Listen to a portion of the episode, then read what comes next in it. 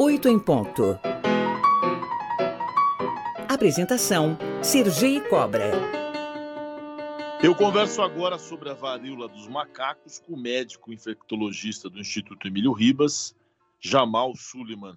Muito bom dia, doutor. Obrigado por nos atender. Bom dia, Sérgio. Bom dia aos ouvintes da Rádio Cultura. É um prazer estar aqui para a gente conversar sobre a monkeypox, ou varíola dos macacos. Doutor Jamal, esse número que eu citei antes de chamá-lo, 3 mil casos e uma morte pela doença, significa exatamente o que em termos de preocupação e de necessidade de atuação do Brasil nesse caso?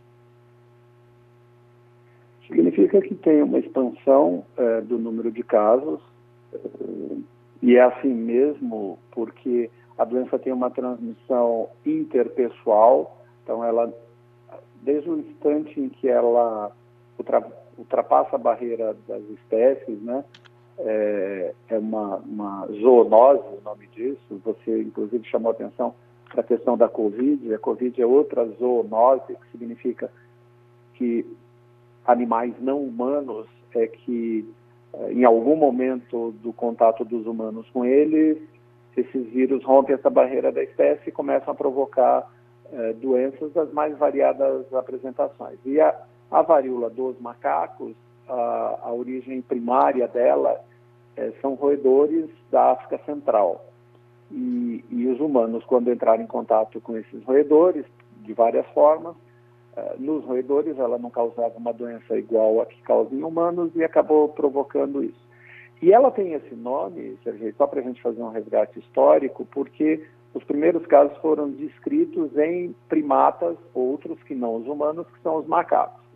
E aí acabou recebendo o nome de varíola dos macacos, o que, num certo sentido, dificulta inclusive o entendimento das populações que não estão familiarizadas com essa nomenclatura médica.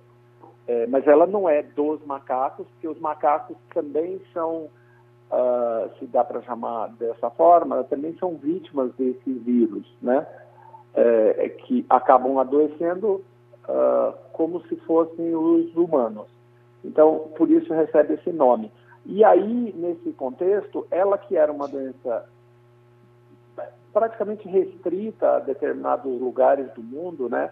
É, o, o, o, ocidente da África, o oeste da África e, e, uma parte da África que chama Bacia do Rio Congo, que é na República Democrática do Congo, ela escapa desses lugares, né?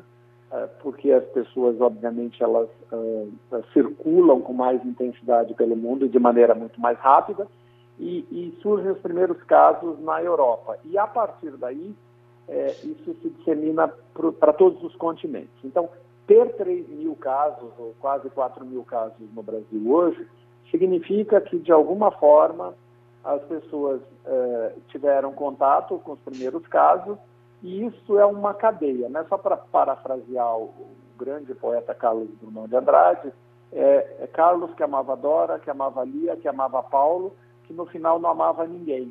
E aqui, no final, ama muita gente. Então, é esse contato próximo entre pessoas que faz com que a doença é, se expanda é, nesse, nesse patamar. Pegando carona nessa cadeia do amor, da na paráfrase que o senhor usou, a revista médica The Lancet informou nesse mês o primeiro caso de transmissão de humano para cachorro na França. O que se sabe sobre essa questão desses, dos bichinhos? Eles vão transmitir também, nós para ele, eles para nós? Essa é uma pergunta cuja resposta a gente ainda não tem. Então, a, a, o relato desse caso ele é importante para mostrar é, que alguns dogmas em relação às doenças infecciosas é, podem não funcionar para determinados agentes. O que significa dizer que é, os agentes, quando eles rompem as barreiras, a barreira da espécie, eles costumam ser espécie específico. Então, o, é, causar doença em determinados sujeitos. É, no caso do monkeypox, que é o nome do vírus, né, que é um grande, um grande um, um, o gênero tem muitos vírus. É, no caso específico do monkeypox, é, ele, ele infecta primatas não humanos e promove a doença, por exemplo, nos macacos, promove nos humanos e agora a gente está vendo que pode promover também em outros tipos de mamíferos. É, essa descrição é de uma via única por enquanto, que significa dizer que outros mamíferos se contaminaram com humanos. Se ele vai ter a via contrária, a gente ainda não sabe. Mas usando a lógica, muito provavelmente sim. Mas a gente precisa um pouco mais de tempo para definir se isso é verdadeiro ou não. A gente ainda não sabe disso. O que a gente sabe é que existe uma vacina que é capaz de, de bloquear essa transmissibilidade é, entre humanos, e se bloqueia a transmissão entre humanos, deve blo é, bloquear a transmissão para outros mamíferos. Às 8 horas e 38 minutos, nós estamos ao vivo com o Dr. Jamal Suliman, aqui no 8 em Ponto, falando sobre a varíola dos macacos. Doutor, é, eu citei o ditado popular de melhor né, prevenir do que remediar. Essa semana o Ministério da Saúde lançou uma campanha de prevenção à varíola dos macacos. Eu te pergunto, o que, que a gente pode esperar? Qual que é a importância dessa campanha? Está sendo feita de forma adequada? Ou, e se existe algum risco dessa varíola dos macacos se transformar numa espécie de Covid com mais mortes ou não sabemos? É, a campanha ela é fundamental, né? É, eu, eu, sempre advoguei e, digo claramente isso que você, quando você faz educação em saúde, é a primeira estratégia das é, estratégias não farmacológicas para mudar o curso das doenças. Então, é, você precisa orientar as pessoas, educá-las, ensiná-las sobre quais são as formas de transmissão e como é que elas podem fazer para evitar de, de, ficar doente, de se contaminar, ou, e ainda no caso de contaminar, o que fazer para buscar assistência. Então, é, é uma campanha muito bem-vinda, obviamente, né? Eu, eu, digo que o Ministério da Saúde não é uma instituição de governo, é uma instituição de Estado. Então, é, ele independe de quem governa o país, ele precisa é, definitivamente proteger o cidadão. Então, é, é ótimo, é, veio numa hora talvez um pouquinho tardia, mas de qualquer forma está aí, começou essa semana. É, eu acho que as informações vão ser progressivamente disseminadas. Em relação à expansão, a gente tem estratégia para bloqueio. Então, a próxima estratégia é vacina.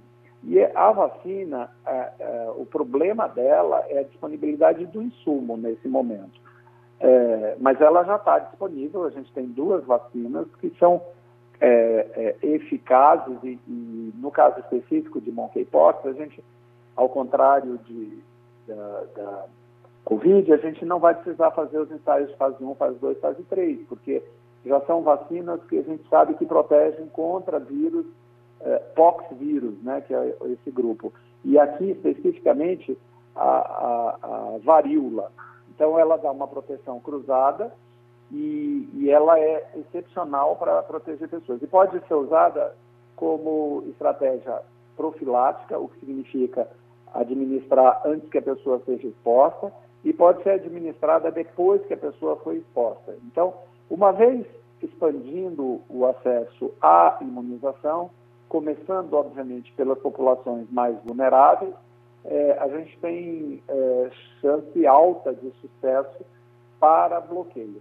E aqui é, é sempre bom lembrar, né, Sérgio, que é, vacina ela só funciona para quem toma, né? É, a gente está vendo a, a reemergência, por exemplo, de pólio, porque as pessoas deixaram de vacinar seus filhos em relação a pólio. Então, é, você tem uma vacina que tem efetividade, se o sujeito não toma, obviamente isso não vai funcionar. Então, para monkeypox, disponibilizando esse insumo, a gente consegue controlar a, a doença de maneira é, adequada, correta, então, eu não vejo a expansão da doença nos moldes da expansão da Covid, porque as formas de transmissão são diferentes. A Covid tem uma transmissão respiratória importante, a, a varíola não tem transmissão respiratória importante. A transmissão é fundamentalmente por contato pele a pele. E contato pele a pele exige que duas pessoas se aproximem de maneira mais íntima, né? ao contrário de Covid, que não precisa disso, porque é, numa fala, por exemplo, você pode ser contaminado e pode adoecer por Covid. Para finalizar, doutor, o que, que, acontece no processo eh, de preconceito relacionado às epidemias? Eh, eu me lembro na época da, da AIDS, na, na, no surgimento da doença, tinha até umas campanhas do governo assento, assento quente não pega AIDS, porque tinha gente que via alguém e achava que não podia nem sentar que era transmitida a doença. Agora vimos com a Covid na China, o preconceito com a China, e é, a varíola dos macacos também com a comunidade LGBTQI. Como é que a gente enfrenta tudo isso, doutor? Para finalizar a nossa entrevista rapidamente. Sergio, eu acho que é, a educação, né? Eu, eu, sempre digo que fantasma não gosta de luz. Quando infelizmente no, nos estertores finais a entrevista caiu, mas o doutor falou com a gente, a gente estava falando com o doutor Jamal Suliman, não sei se o Amauri consegue restabelecer a ponto da gente acabar, finalizar a entrevista. Se não, nós vamos ouvir uma música e agradecemos muito a entrevista do Jamal Suliman aqui no Oito em Ponto.